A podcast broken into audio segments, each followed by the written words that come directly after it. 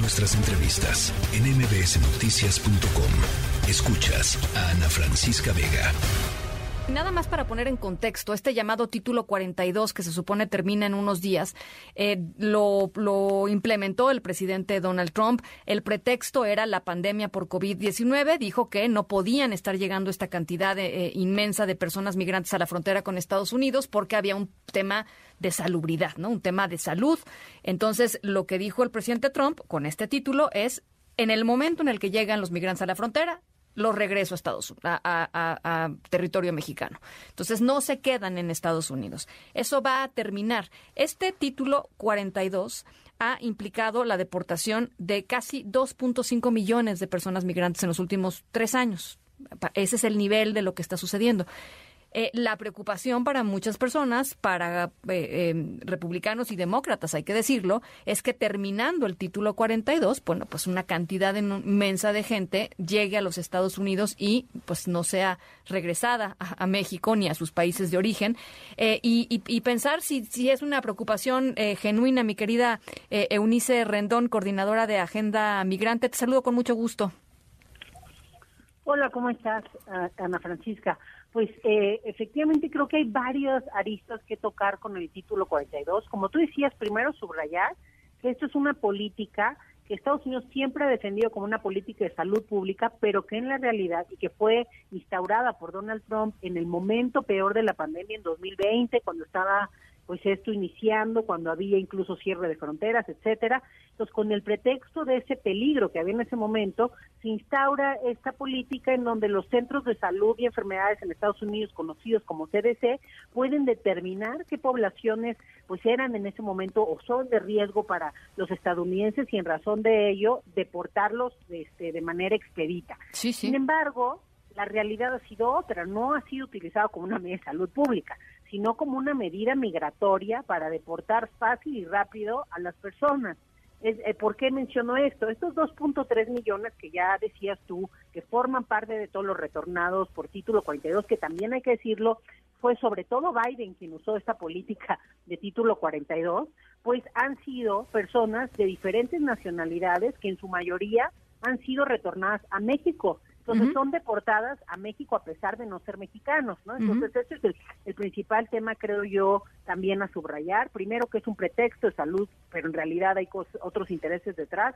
Segundo, que todas estas personas han sido depositadas en cinco puntos fronterizos en México, en el norte de nuestro país, y que incluso lejos de ir cerrando esa política como debía haber sido ya que había una vacuna, ya que la pandemia disminuyó, en fin, pues, pues, se amplió, no sé si recuerdas, hace un mes se amplió hacia los venezolanos, que fue un gran escándalo, ¿no?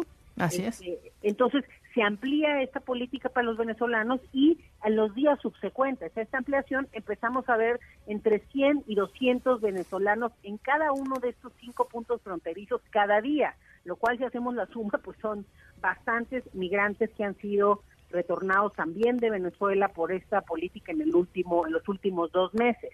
Entonces, bueno, ¿qué es lo que pasa ahora? Si se cancela el título, ya ha habido varias veces que Biden dice que se va a cancelar y no se cancela, porque finalmente los republicanos interponen ahí demandas y varios pretextos para no eh, finalizar esta política que les sirve para deportar a la gente rápido y fácil, pero se supone que ahora sí ya va a terminar la próxima semana esta política. Y lo que sí hay que estar muy atentos, Ana Francisca, es que los traficantes ya están a la orden del día diciéndoles a los migrantes que van a poder entrar ya fácilmente a Estados Unidos. A mí me tocó estar esta semana, eh, en la semana pasada, finales de la semana pasada, en el campamento que tenía el Instituto Nacional de Migración ahí en Tepanantepec, Oaxaca, en la frontera con Chiapas, y las personas parte de lo que me comentan muchos de Nicaragua, de Venezuela, bueno, gente de más de 90 nacionalidades, pero principalmente había gente de Venezuela y de Nicaragua, y el comentario, y ecuatorianos también muchos, eh, y cubanos, esos son los cuatro que más vi. Y en lo que decía la gente, o muchos de estos grupos que venían emigrando, que estaban esperando el día 21 para irse a Estados Unidos y entrar de pues manera este, expedita, porque eso ya le habían dicho los traficantes. Entonces creo que eso puede derivar efectivamente, como Estados Unidos también lo ha estado previendo, en, un, en una intensidad mayor de flujo, en un aumento en los flujos y en los intentos de ingreso, Sí, eh, pero desafortunadamente creo que no va a lograrse tampoco de manera tan fácil ni tan expedita como mienten los traficantes, porque Estados Unidos, si bien elimina título 42, va a seguir utilizando deportaciones expeditas y deportaciones vía título 8, que son las tradicionales. Estas quizás son más lentas, pero la deportación expedita también puede ser un mecanismo, claro, más complejo en el tema de dejar a gente que no es mexicana en México, pero eh, seguramente seguirá habiendo también, bueno, ya se anunciaron incluso mayor seguridad, etcétera, ¿no? Bueno, pues ahí está un panorama muy complicado rumbo al, próximo 21 y los días que vengan eh, posteriores, tanto para los migrantes allá como para los migrantes que están cruzando México y los que terminan varados en territorio nacional en México sin ser su intención. Te agradezco muchísimo, Eunice, y estamos en este tema, estamos en comunicación. Claro que sí, hasta luego, buenas tardes. Muchas gracias. La tercera de MBS Noticias.